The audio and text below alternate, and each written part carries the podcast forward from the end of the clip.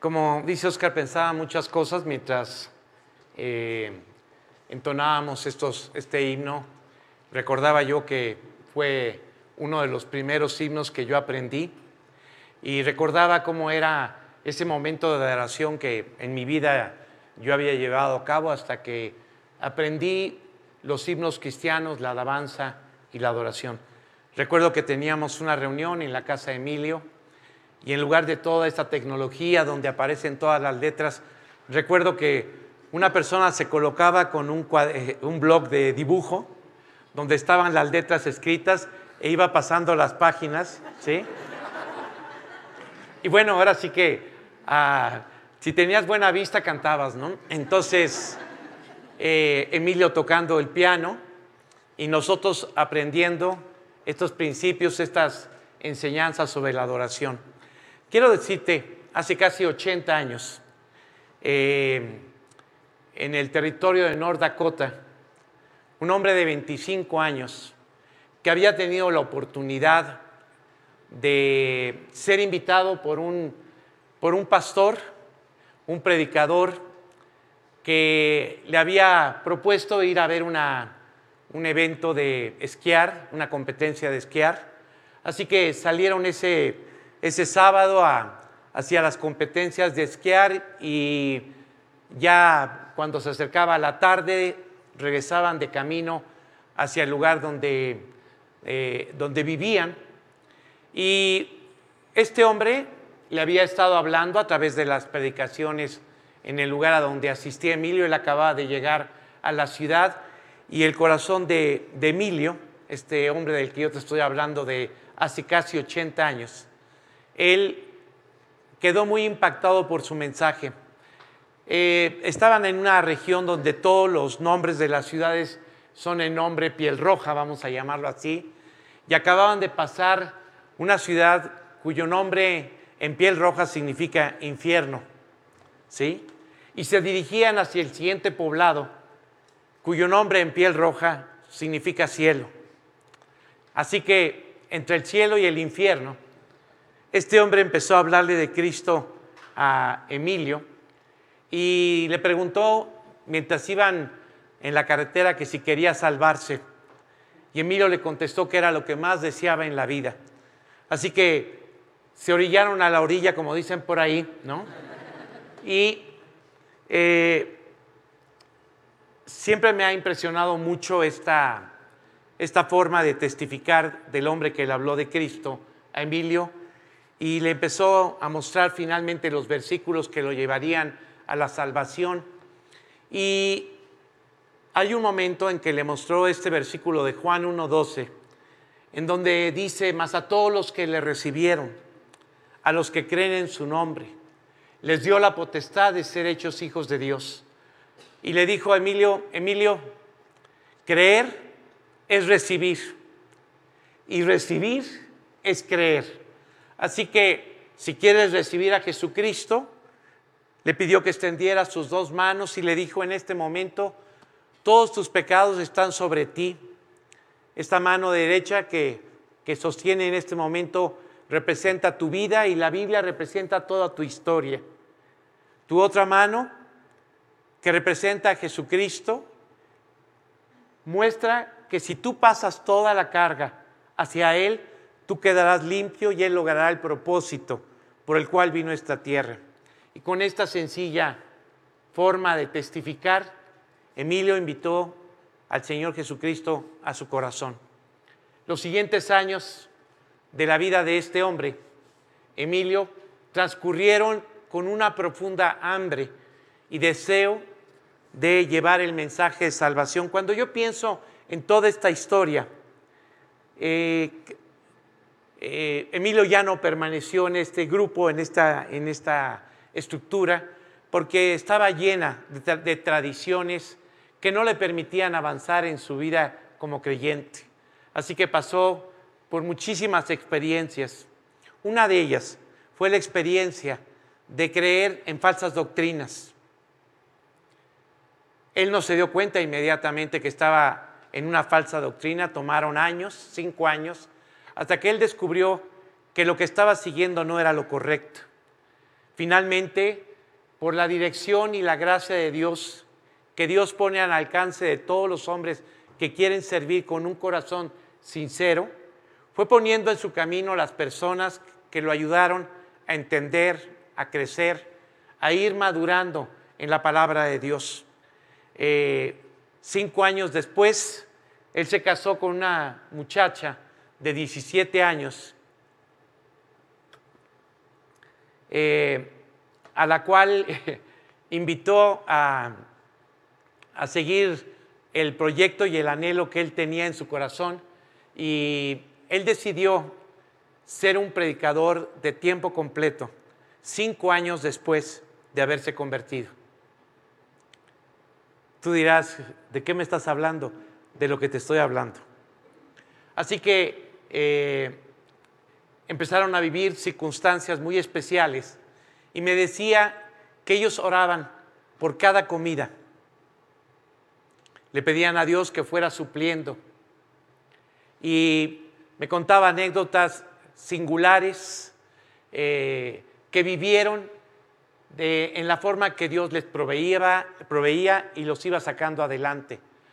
Cuando fue pasando el tiempo, eh, Emilio era un extraordinario virtuoso de la trompeta. Cuando cumplió 12 años fue declarado el niño prodigio de la trompeta. Eh, en fin, eh, como incrédulo participó en las grandes bandas de los Estados Unidos, vio a las celebridades de Hollywood y fue decepcionado profundamente de ese mundo en el cual él se encontraba. Y estas, todas estas experiencias finalmente lo fueron llevando dentro de su vida como creyente a buscar su ministerio a través de la música. Empezó a predicar, empezó a ganar las almas, empezó a participar en proyectos evangelísticos, conoció a los grandes predicadores de sus días y finalmente Dios lo movió hacia la ciudad de Dallas, donde él formó un grupo lo que nosotros llamamos una iglesia. Ahora que, mientras estaban hablando en la introducción del el aniversario de este lugar, quiero decirte que cuando tú lees en la Biblia la palabra iglesia, jamás se refiere a un edificio, jamás. Sin embargo, todos pensamos en un edificio. Casi universalmente pensamos en el recinto en donde nosotros nos reunimos o nos congregamos. Cuando hablamos de la iglesia, cuando la Biblia habla de la iglesia, cuando la Biblia dice que la iglesia eh, iba avanzando en la predicación del Evangelio, no hablaba de un edificio que se iba moviendo, ¿verdad? y que iba, se iba estableciendo en otro lugar, sino de una estructura espiritual formada por hombres que Dios había transformado, que avanzando por fe y a través de la fe iban compartiendo su fe con todas las personas que tenían oportunidad. Así que eh, Emilio formó finalmente un grupo ahí en la ciudad de Dallas. Y era un tiempo muy especial, año 1949.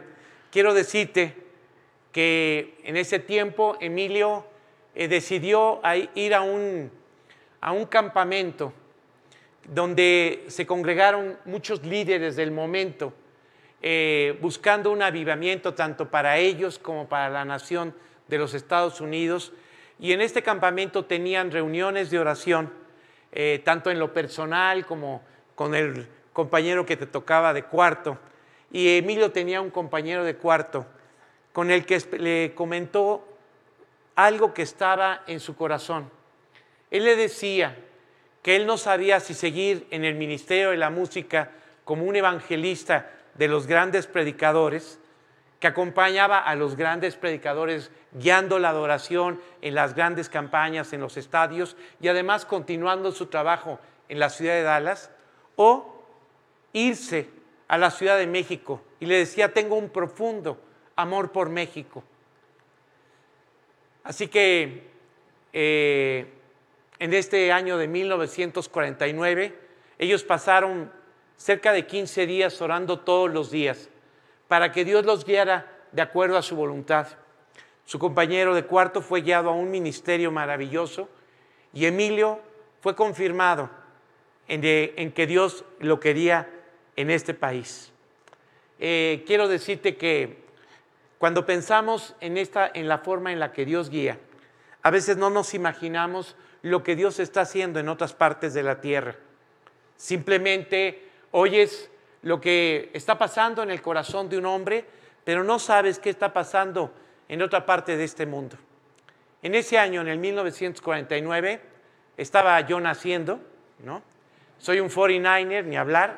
Entonces, el, eh, el caso es que cuando pienso en, esta, en, esta, en estas circunstancias, me sorprende cómo Dios está poniendo en el corazón de alguien el trasladarse a un lugar y apenas está arrancando la vida de otra persona con la que tarde o temprano este hombre va a tener contacto. Al mencionarte esto, es solamente para confirmarte lo que es el trabajo misionero.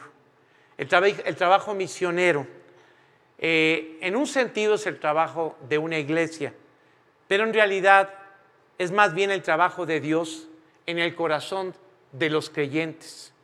Cuando los creyentes, leyendo la Biblia, empezamos a entender lo que significa la palabra mundo, cuando nos damos cuenta al voltear a la cruz y entendemos que en ese lugar Jesús estaba borrando la deuda, cancelando el destino eterno en el infierno de todos los hombres y que aunque Dios estaba haciendo esto para lograr la salvación, Él iba a construir un cuerpo espiritual a través del cual llevaría este mensaje a cada habitante de este mundo.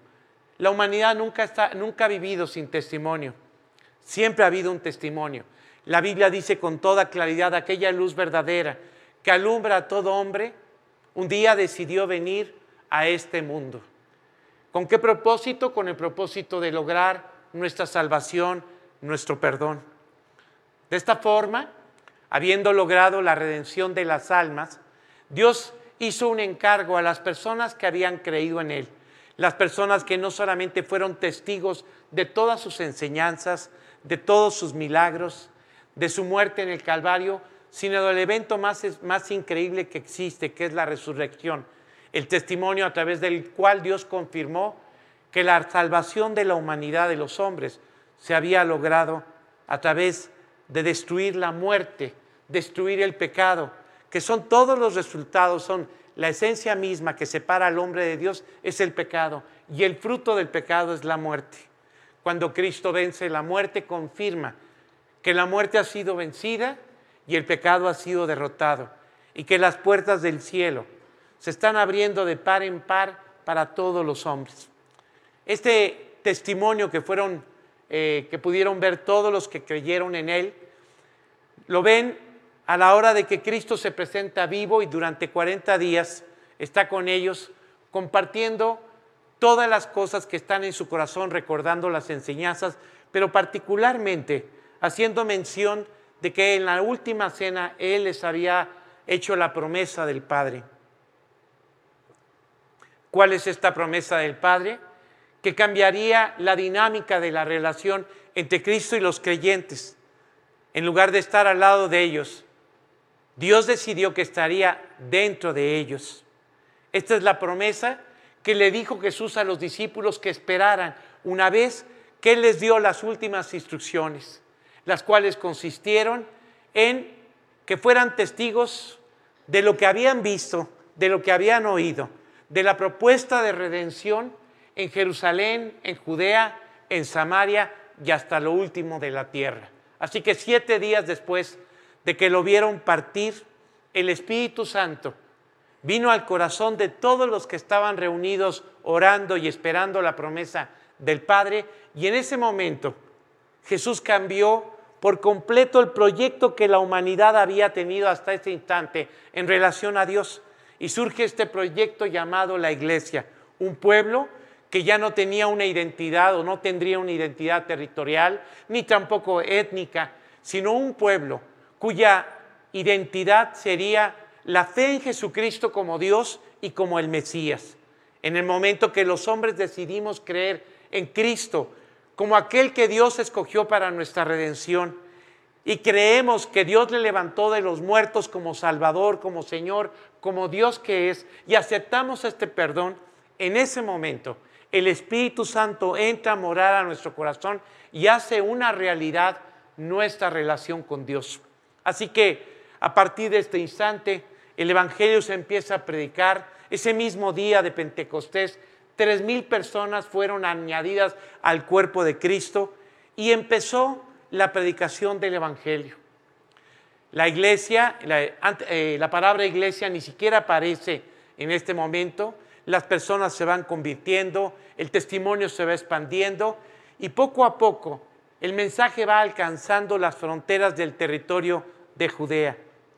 Eh, el trabajo va adquiriendo cada vez mayores demandas y los apóstoles llaman a siete personas para que sean parte de un proyecto espiritual, conocemos como el llamamiento de los siete diáconos, entre los cuales estaba Esteban. Eh, Esteban con un impacto muy fuerte sobre todas las personas. Dios hacía señales y prodigios a través de la vida de él. Fue acusado injustamente. Esteban dio un maravilloso mensaje, pero él fue apedreado.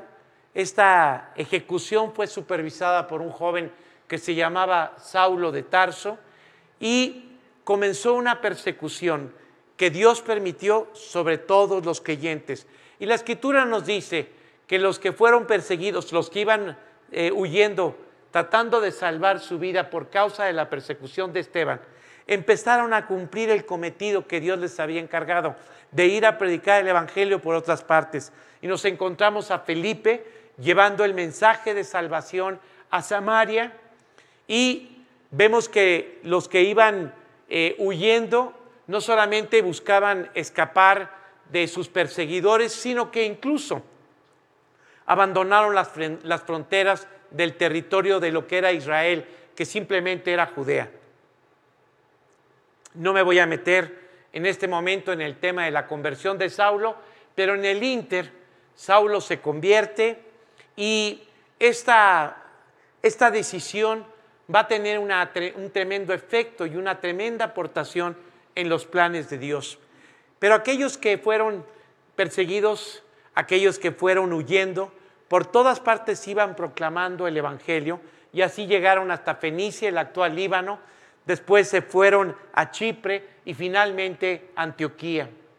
Y en Antioquía empiezan a pasar cosas extraordinarias. Lo primero que ocurre, se convierte un médico, un médico eh, que yo pienso, es una opinión particular, que era de origen judío, aunque la mayoría de los autores piensan que era un gentil, yo pienso que era de origen judío por ciertas razones que dice la Biblia. No voy a meter a discutir sobre este tema, ni puedes pensar lo que quieras, ¿sí?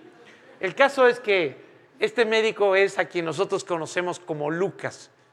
Él era oriundo de esta ciudad de Siria, que es Antioquía. Antioquía era la tercera ciudad más importante en el imperio romano.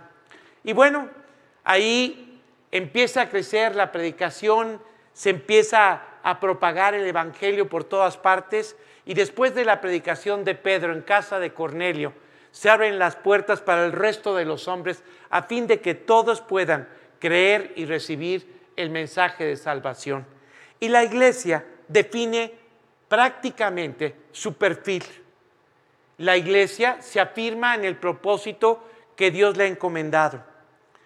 Esta iglesia que nace en base al testimonio de la resurrección va a ser sustituida por la iglesia que nace a través del testimonio de Jesucristo. Las personas que se fueron convirtiendo ya no tuvieron la oportunidad de ver a Cristo resucitado como los primeros que lo proclamaban. Sobre cuál se fundó, sobre cuál, se, eh, cuál estructura se fundamentó su fe, su estructura, su fe se fundó sobre el testimonio que Dios daba a través de la vida de todos ellos y desde luego a través del Nuevo Testamento. Una vez que los testigos de la resurrección fueron muriendo, Dios fue levantando el testimonio de la palabra de Dios, que es el testimonio que a todos los que estamos aquí, que hemos invitado a Jesucristo, nos ha llevado a la salvación. Es a través de la Biblia, a través de su palabra, como nosotros confirmamos lo mismo que los discípulos cuando le vieron levantarse de los muertos.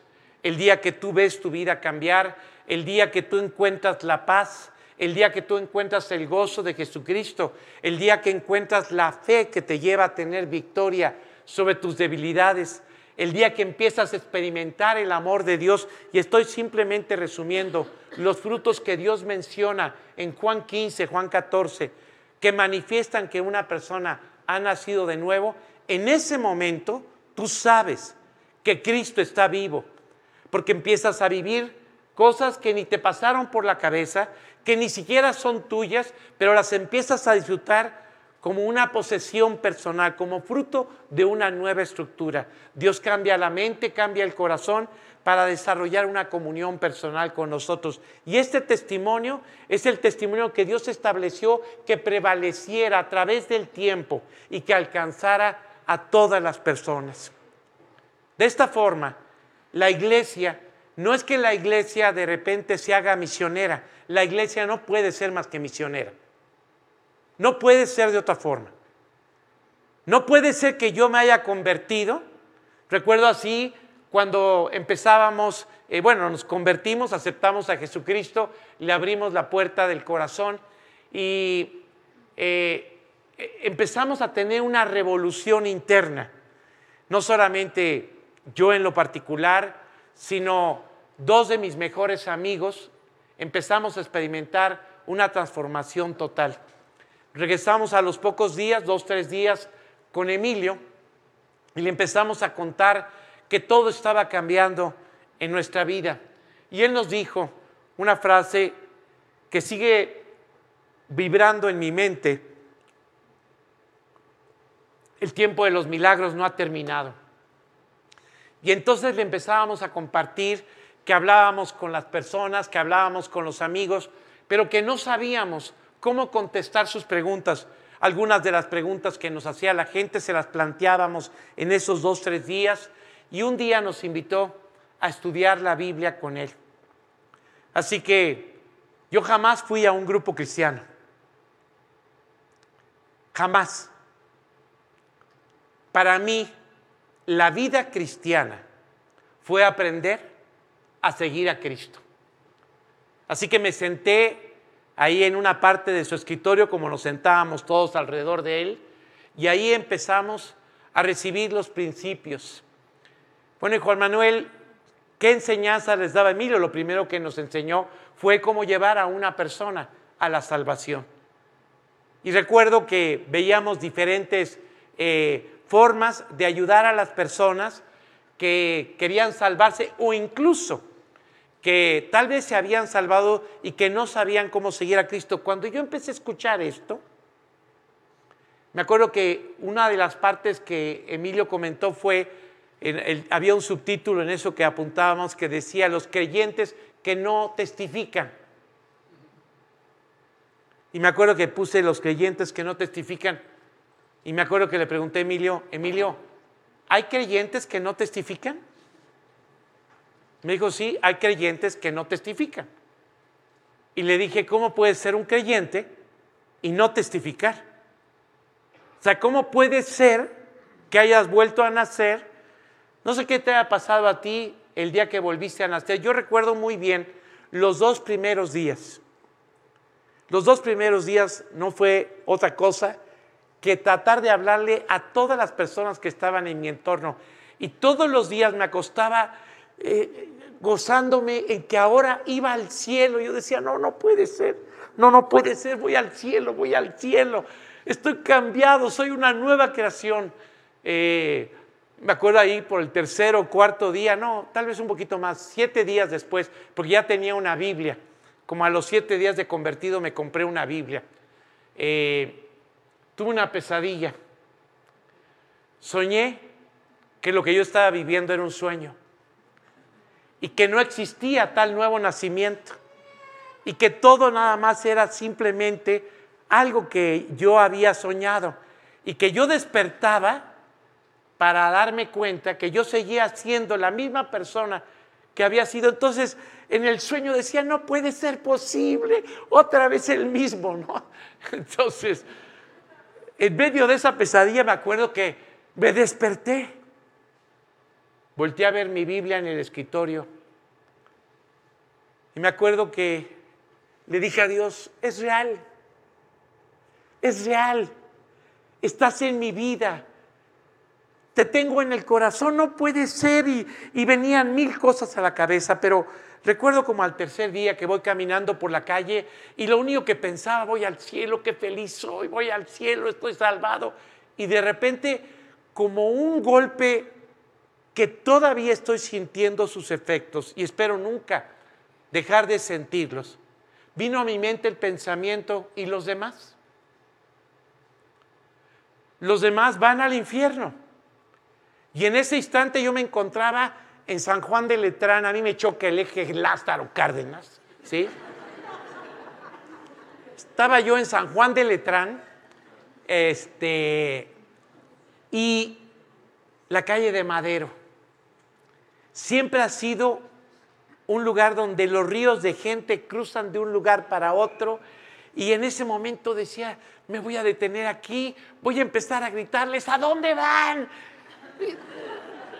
Y entonces dije, no, si, si les digo, si en este momento les digo que les pregunto a dónde van, este, no pensé que me fuera a dar calor, pero sí me dio calor. Eh, si les pregunto a dónde van y detengo aquí a la gente en la calle, van a pensar que estoy loco.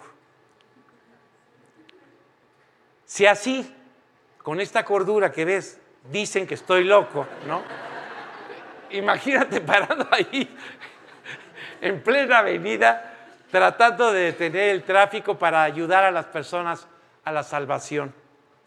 Pero regresábamos todos los días a ese, a ese despacho de Emilio a estudiar y recuerdo que él nos decía, si ustedes permanecen fieles, aquí se están convirtiendo muchas personas. Si ustedes permanecen fieles, escríbanlo en su corazón. Aquí se están convirtiendo muchas personas. Y si la iglesia mantiene su fidelidad hacia Jesucristo, la fidelidad hacia Jesucristo no es más que, se, se, traduce en una sola, en una sola expresión, salvación de los hombres.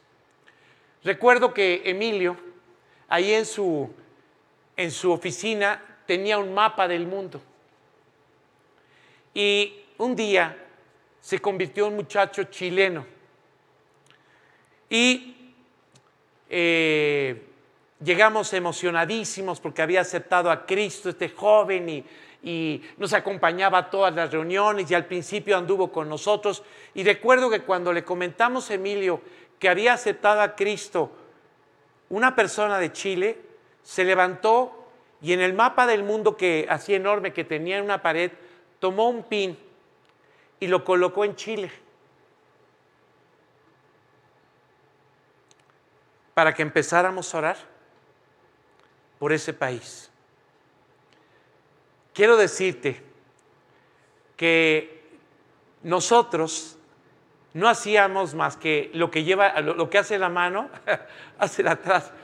Esto no estaba en nuestro corazón, estaba en el corazón de las personas que amaba, que su amor, el amor de Cristo en su corazón se expresaba a través de naciones, a través de pueblos, que a veces tienes la oportunidad de observar por las circunstancias que tú quieras, su, eh, su propia ceguera y sus dificultades para seguir adelante en la vida y en ese momento tú piensas que no hay nada más importante o que, que poderles llevar a esas personas el mensaje de salvación. Así que seguimos estudiando y recuerdo que eh, empezó a pasar el tiempo, no vayas a pensar que tanto, pero empezaron a abrirse las oportunidades, empezaron a convertirse las personas y este grupo de cinco discípulos se añadió uno más al mes de convertido, que se convirtió en un compañero amigo de milicia y que actualmente está como misionero en Chile. Eh, este grupo tuvo la oportunidad de llevar a muchas personas a la salvación y se empezaron a formar las primeras células. Me acuerdo cuando me invitaron a una casa a compartir el mensaje de salvación. Recuerdo perfectamente cómo esa noche se convirtió la mamá de unos jóvenes, uno de ellos en graves problemas, junto con uno de sus hijos. Me invitaron al día siguiente a regresar. Se convirtió otro de los muchachos con su novia. Me invitaron al tercer día a regresar. No dejé de ir a esa casa. Quiero decirte que no dejé de ir a esa casa durante 30 años.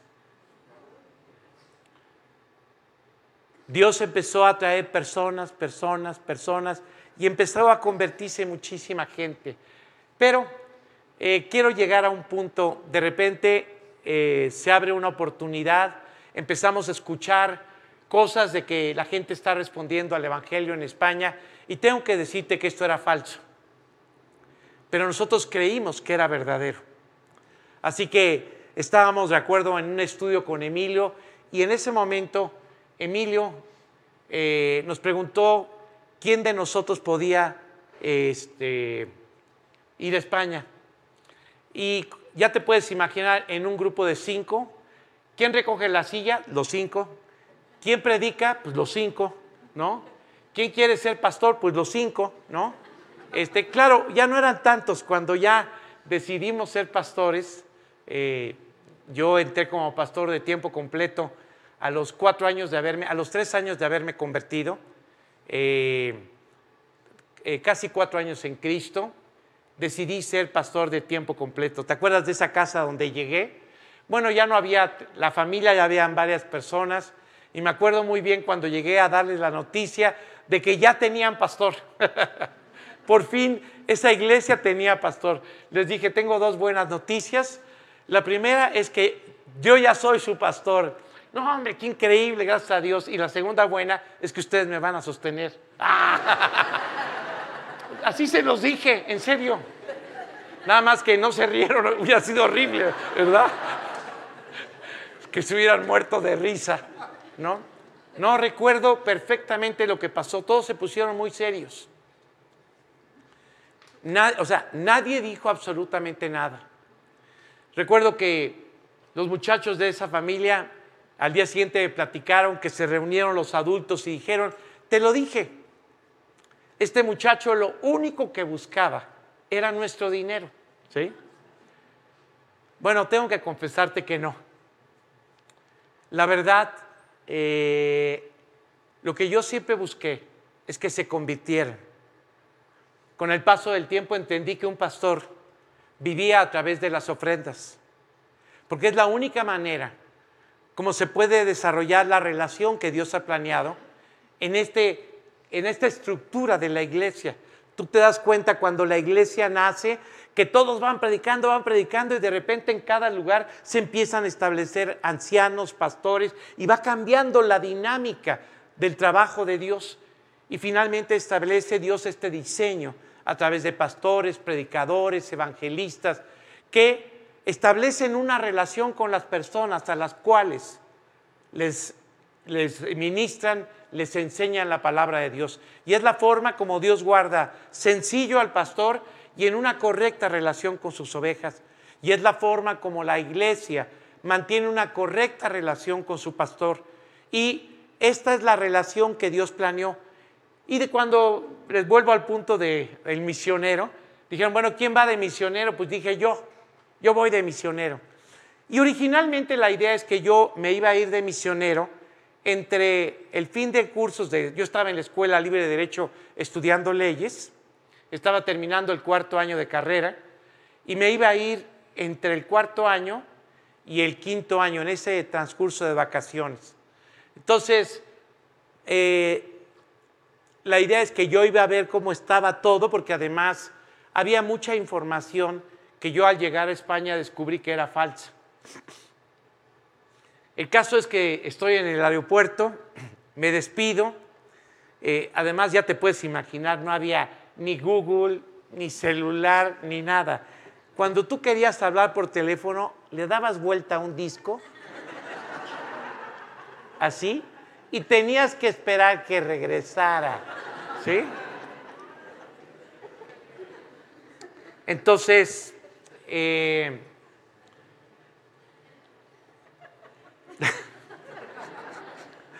Bueno, esta historia es tremenda, tiene muchos detalles, pero cuando me estoy despidiendo de Emilio, en la puerta ahí, ahí para pasar a migración, Emilio me da la mano, me abraza y me dice al oído, ya no regreses.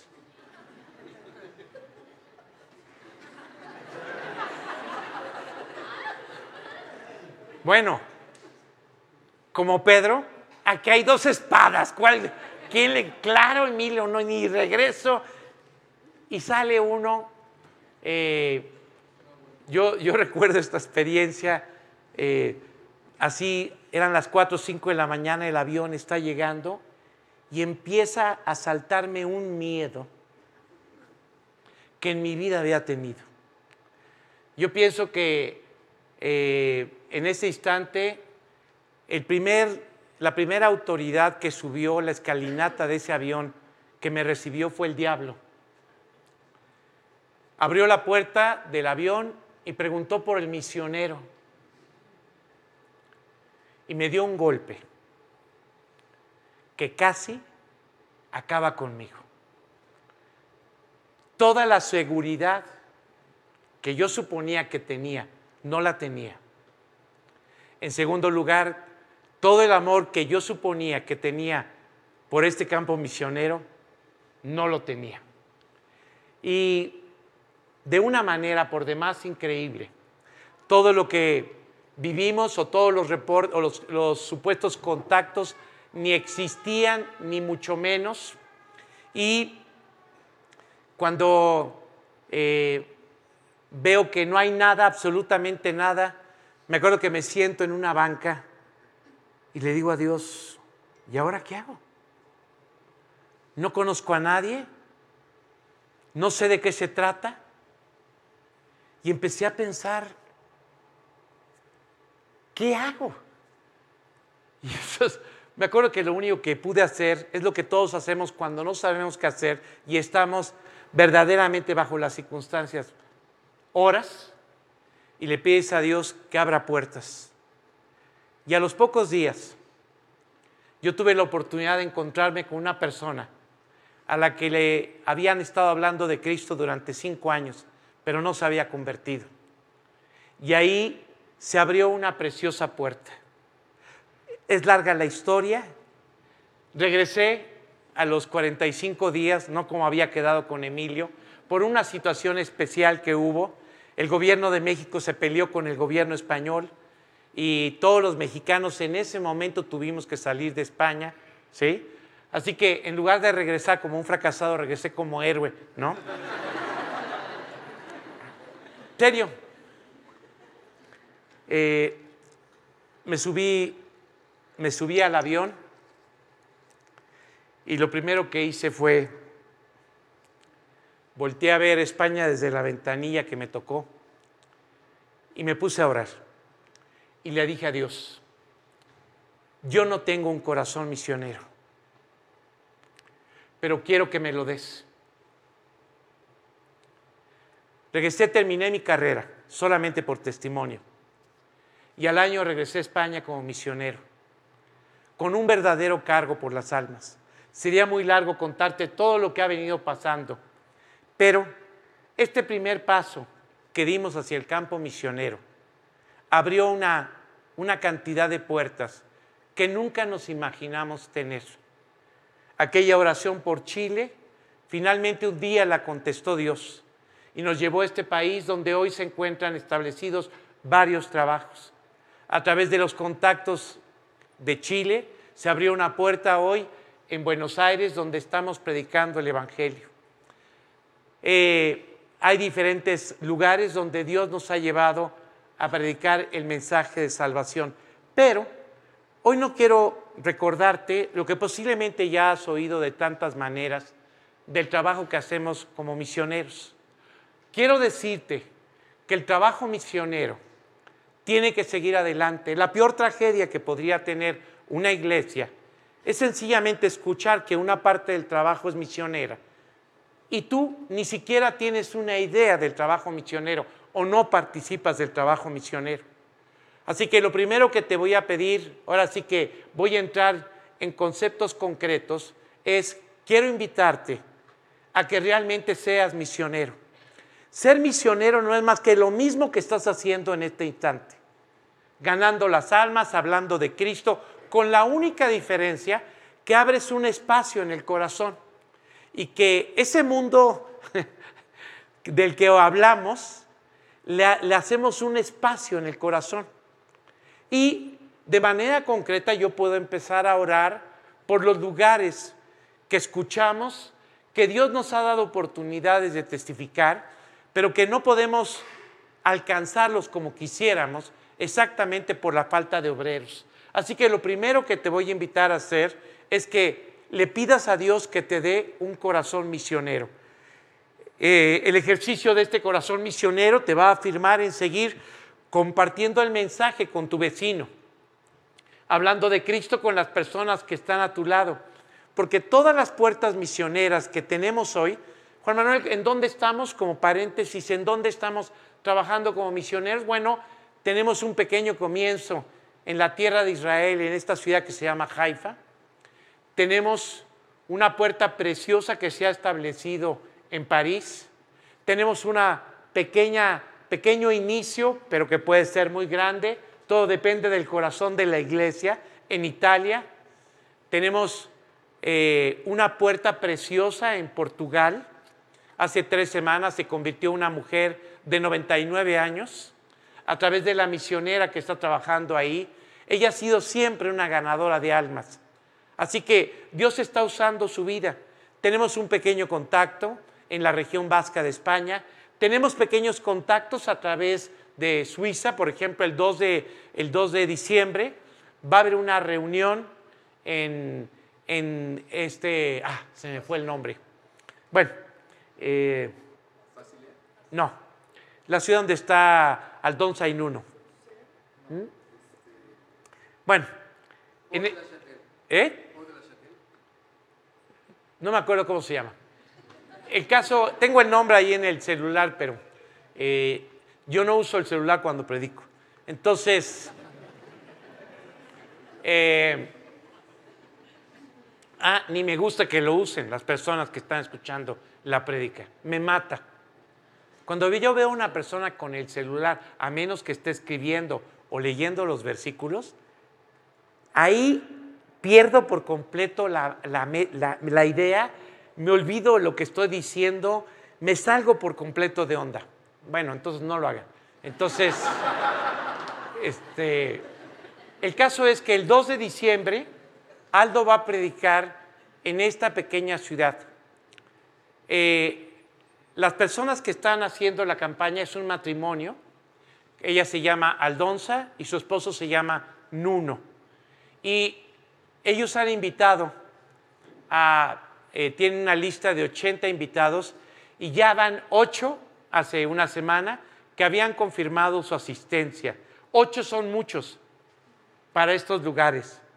En el año cuando yo regresé a España, yo debo haber llevado a Cristo como a unas 10 personas durante este año. Yo no sabía que estaba en un lugar muy duro para el Evangelio. De todas formas, fue un año tremendo para mi vida fue una verdadera bendición y regreso a este lugar de Suiza, ora por este lugar, ora por Aldón Sainuno, para que Dios bendiga la predicación, pero especialmente a las ocho personas que han confirmado su asistencia. En Europa, especialmente en estos países anglosajones, cuando una persona es invitada a un lugar y confirma su asistencia, es un compromiso prácticamente matrimonial, indisoluble. ¿sí? Entonces es mucho que la persona haya dicho, voy, quiero escuchar. Así que oren por estos ocho. La lista es de 80 invitados. Esperemos que vayan más y que confirman más su asistencia. ¿Quién va a predicar? Abdo, que está como pastor en París.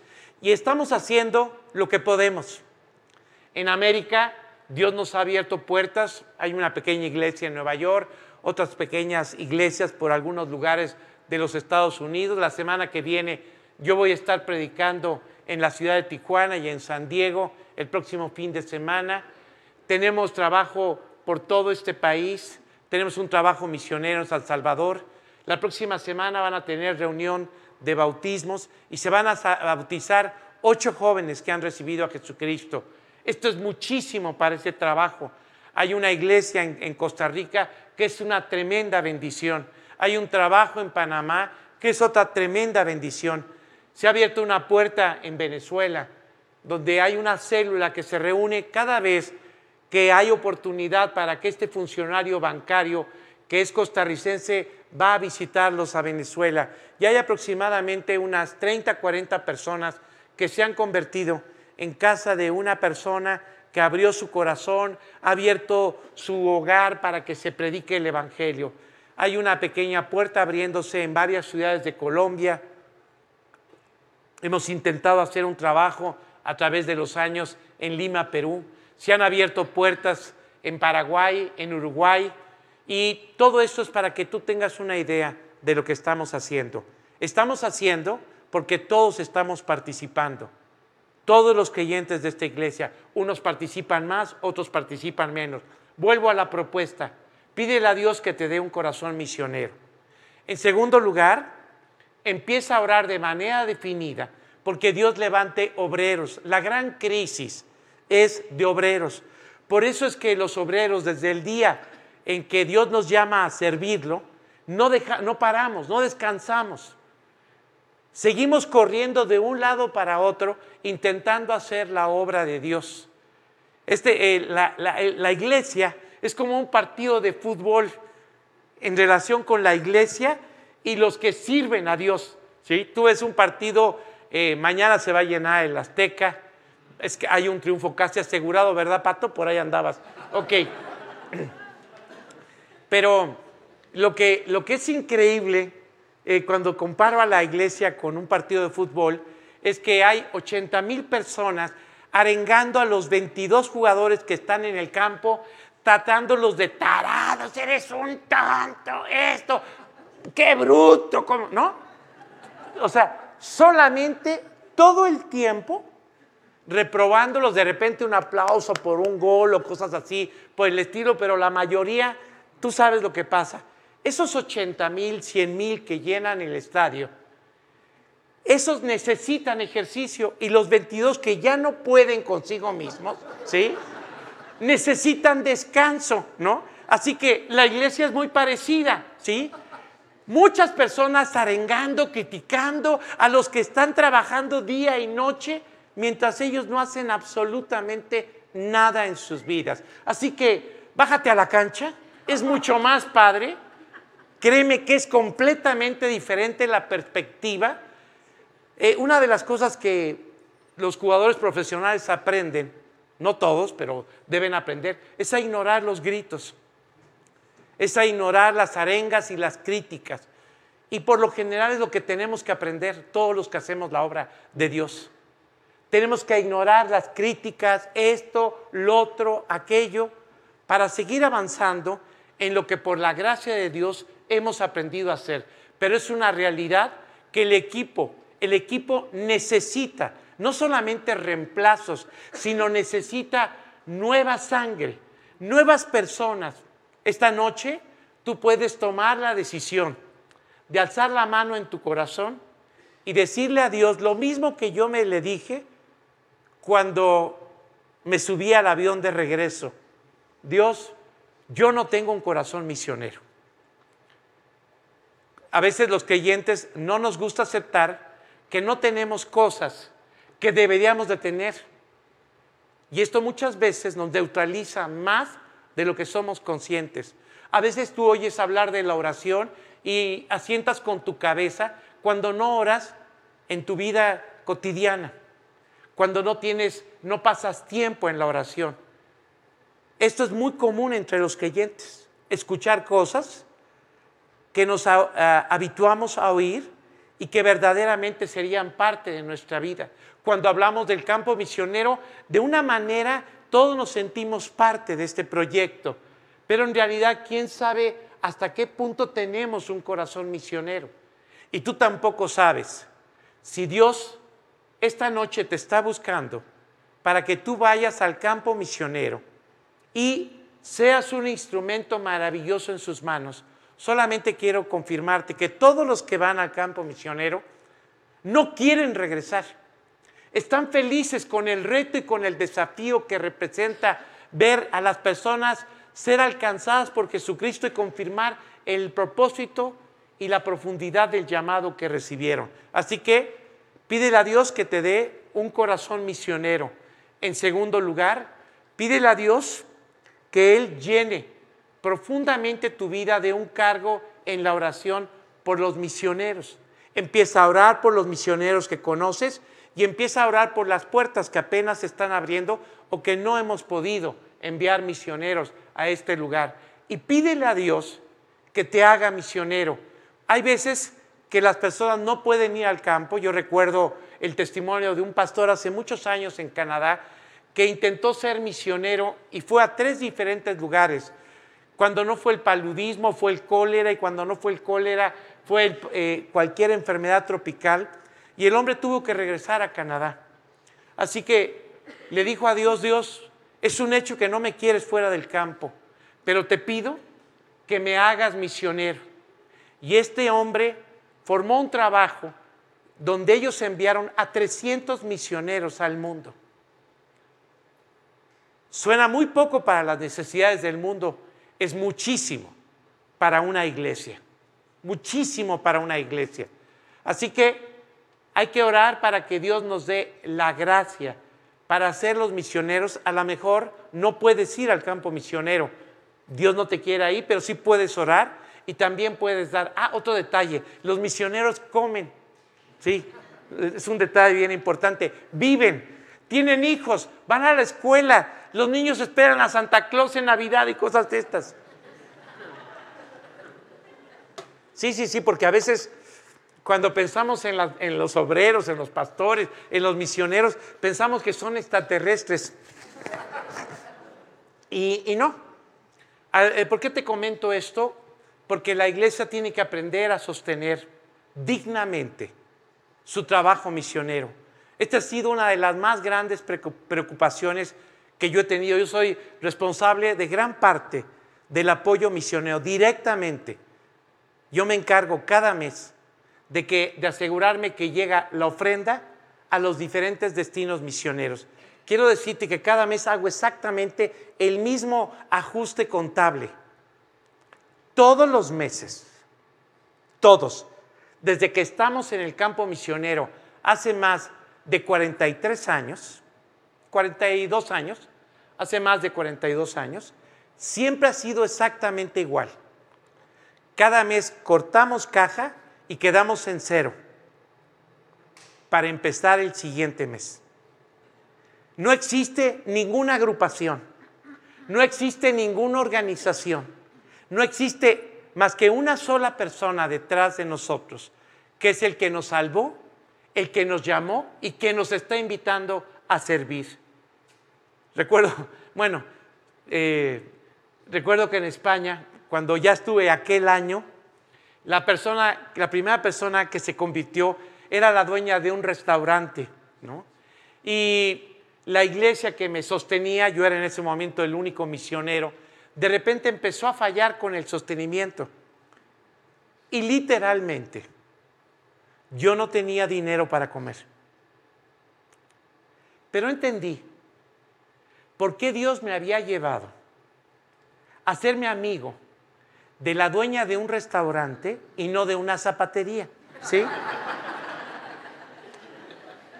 Así que eh, yo los apoyaba, nunca acepté un salario, pero trabajaba todos los días a mediodía en el restaurante. Tuve muchas oportunidades preciosas para hablar de Cristo en este lugar, como no te puedes imaginar.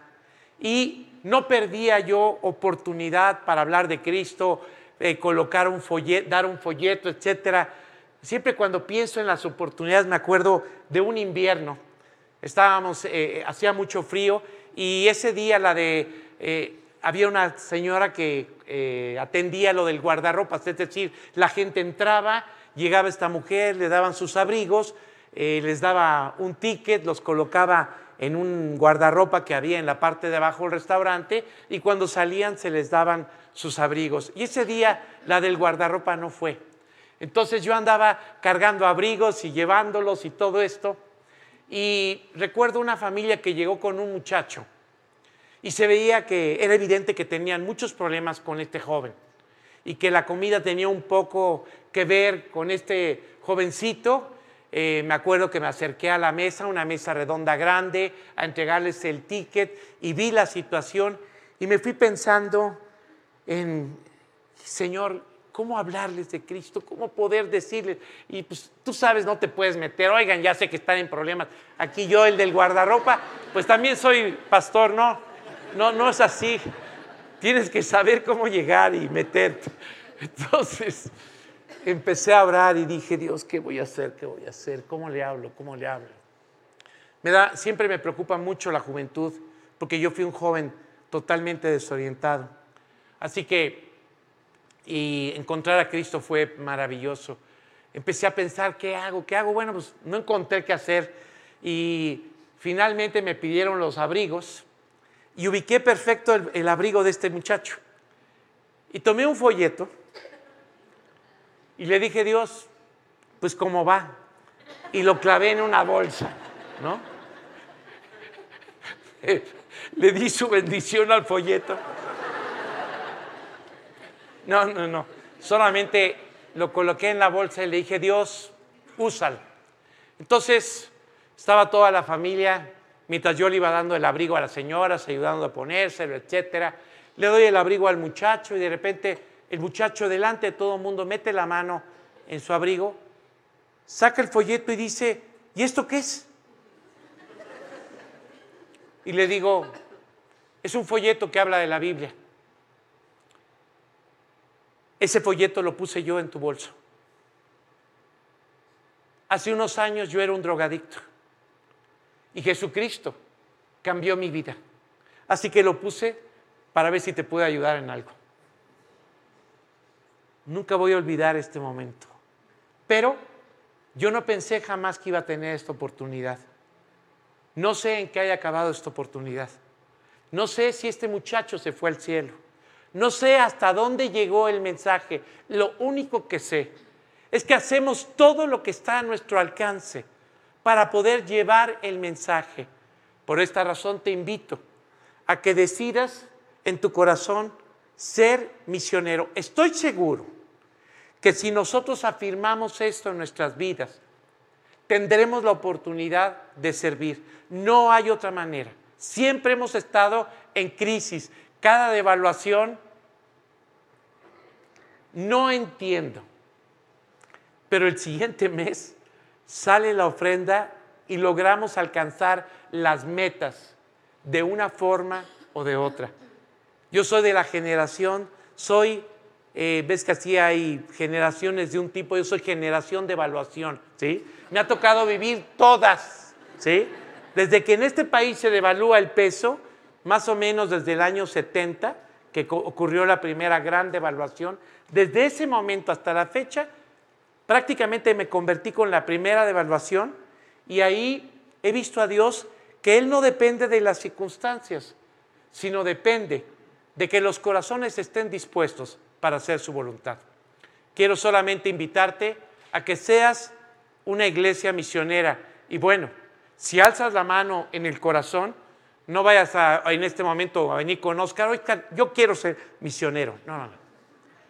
Ponte a orar y dile a Dios que quieres vivir para Él y que quieres que te use donde Él quiera. Y Él sabrá a dónde llevarte cómo llevarte. Pero definitivamente, las personas que nos apuntamos en el corazón, tenemos un llamado irrevocable a servirle a Dios con todas nuestras fuerzas. Dios hace este llamado desde el día en que por la gracia tú entiendes que puedes servir a Dios con todas tus fuerzas. Aprovecha la oportunidad.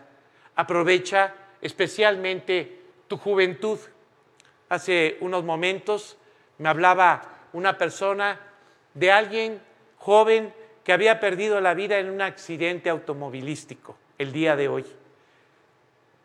En la plenitud de su vida. La vida pasa volando. La vamos a vivir de una forma o de otra. De una manera o de otra el tiempo se va a ir. No hay más que dos formas de que el tiempo se vaya. Aprovechándolo y poniéndolo en las manos de Dios, lo cual hace que el tiempo no se pierda, adquiera valor eterno, o simplemente dejando que la vida transcurra. Espero que por la gracia de Dios, tú no dejes que la vida transcurra, sino arranca tus hojas del calendario con valor eterno. Dedica tiempo a la oración. Yo he aprendido a orar como nunca lo he entendido en mi vida. Esto ha cambiado, no solamente mi vida, sino puedo asegurarte que me ha tocado ver, me acuerdo así que empecé a hacer mis listas de oración y empecé a incluir personas que incluso ni siquiera eran salvas, empecé a incluir muchachos que ni siquiera pensaban servir a Cristo, empecé a incluir a muchas personas que por el trato yo tengo la responsabilidad de orar por ellas. He sido testigo desde que paso tiempo en la oración de que Dios soy en la oración. Así que con toda confianza espero que exactamente en un año estemos contando nueve, ocho, siete para arrancar este evento en el auditorio, si Dios quiere que sea este tiempo. De todas formas, Dios tiene un proyecto para nuestras vidas, pero estamos orando para que Él nos dé la oportunidad de servirlo en uno más de los ministerios que tiene esta iglesia. Así que eres parte de un cuerpo espiritual, no eres parte de un edificio, no eres parte de una reunión. Es verdad que nos congregamos y nos relacionamos entre sí con los que Dios va poniendo cerca de nosotros, los cuales nos ayudan a crecer en Cristo, los ayudamos a crecer en Cristo, nos ayudamos mutuamente en todos los retos que tiene nuestra vida. Esta es la vida de la iglesia, una vida que manifiesta el amor y la gracia. Así que estos tres objetivos, ora para que Dios te dé un corazón misionero. Pídele a Dios que envíe obreros al campo misionero. Y cuando hagas esta oración, no la hagas así tan vaga como decir, Señor, envía a, a quien te encuentres, sino dile, cuenta conmigo. Cuenta conmigo, yo quiero ser un misionero. No sé si Dios te va a llevar al campo. Lo que sí sé es que te va a usar como nunca. Bueno, eh, con esto quiero terminar nuestra charla animándolos a, a vivir con un solo corazón. Quiero terminar con una idea. Cuando el apóstol Pedro se encontraba preso en la prisión de Roma, perdón, en la prisión de Jerusalén, a punto de perder la vida, exactamente en la madrugada del día siguiente lo iban a decapitar, como ya lo habían hecho con su socio, amigo y compañero de milicia que se llamaba Jacobo, se encontraba en lo que podríamos llamar una prisión de alta seguridad. En aquel tiempo no había las prisiones de alta seguridad como ahora con barrotes, esto, no, no. Sino que cuando alguien era considerado como un preso de alta seguridad, lo que hacían eran, lo esposaban a un soldado las 24 horas del día, uno de la mano derecha y otro, perdón, uno de la mano derecha y otro de la mano izquierda. Y prácticamente lo rodeaban 16 soldados todo el tiempo, los cuales se turnaban, ¿sí? Pero siempre tenía 16 soldados en su entorno. Así que Pedro, sabiendo que tiene el último día en su vida, dice claramente el pasaje que había colocado las sandalias en la, puerta de la, de la celda, las cuales me imagino cuando se las quitó dijo, no las voy a volver a usar jamás. Se quitó su túnica, con la cual de alguna manera, eh, eh, no sé, la, la, de haber colocado a un lado porque eh, él estaba al lado de dos personas, así que no, no la usó ni para como almohada, ¿verdad? Este, se despidió de su túnica, se despidió de, sus sandalias y seguramente se despidió de la vida, dando o pensando que había llegado a su fin su ministerio. La iglesia se había quedado dormida cuando detuvieron a Jacobo y sin mayor trámite y obstáculo lo decapitaron. Por esta circunstancia de que Herodes era muy religioso esperó a que terminara la fiesta de los panes sin levadura. ¿sí? Si él no mataba en una fiesta, no, no, no hay que pensar. Este, así que se esperó hasta el fin de, de los panes sin levadura y entonces pensaba sacarlo o decapitarlo a la mañana siguiente. Pero esta vez la iglesia, la iglesia despertó y la iglesia empezó a orar. Así que la oración persistente, suplicante de la iglesia trajo como resultado un milagro increíble. De repente está Pedro, lo, lo hermoso del pasaje es ver a Pedro descansando, me imagino que estuvo hablándole de Cristo a los dos soldados que tenía al lado, no sabemos si se convirtieron, los soldados tampoco sabían que era su último día en la tierra, ¿no? Pedro sa- pensaba que era su último día, los soldados pensaban que iban a vivir más, pero murieron al día siguiente. El caso es que en la noche un ángel llega y eh, le, toca el costado de Pedro y le pide que se levante. ¿sí?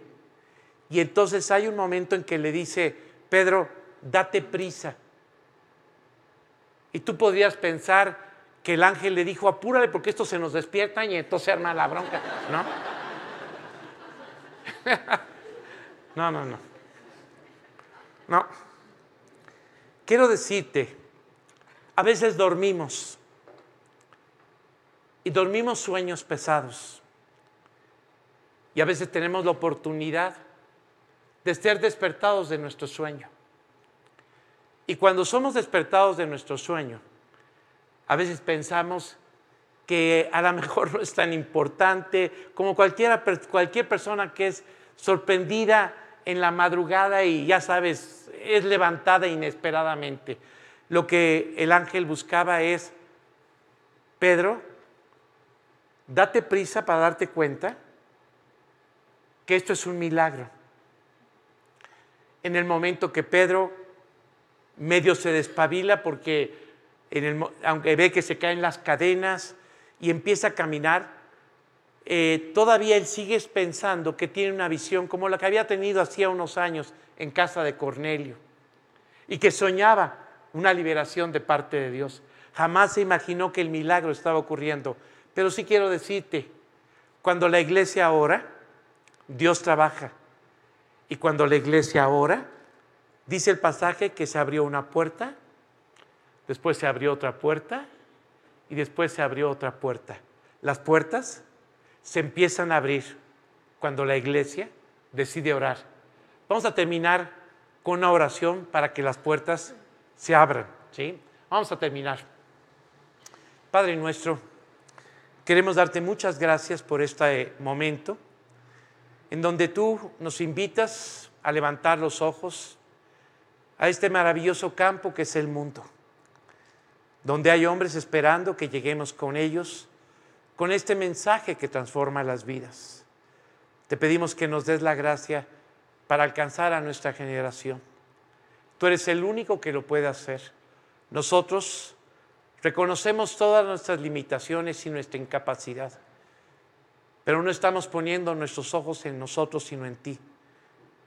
Te pedimos que nos hagas profundamente misioneros, que nos des un cargo por todos los que están en el campo, que nos ayudes a orar y luchar a su lado y que dispongas nuestro corazón para ir a predicar el mensaje en la forma que tú quieras, dando, yendo o sirviéndote en la manera en la que tú hayas dispuesto. Te pedimos que levantes obreros entre cada uno de los que estamos aquí y principalmente entre todos estos muchachos que han tenido la oportunidad de conocerte.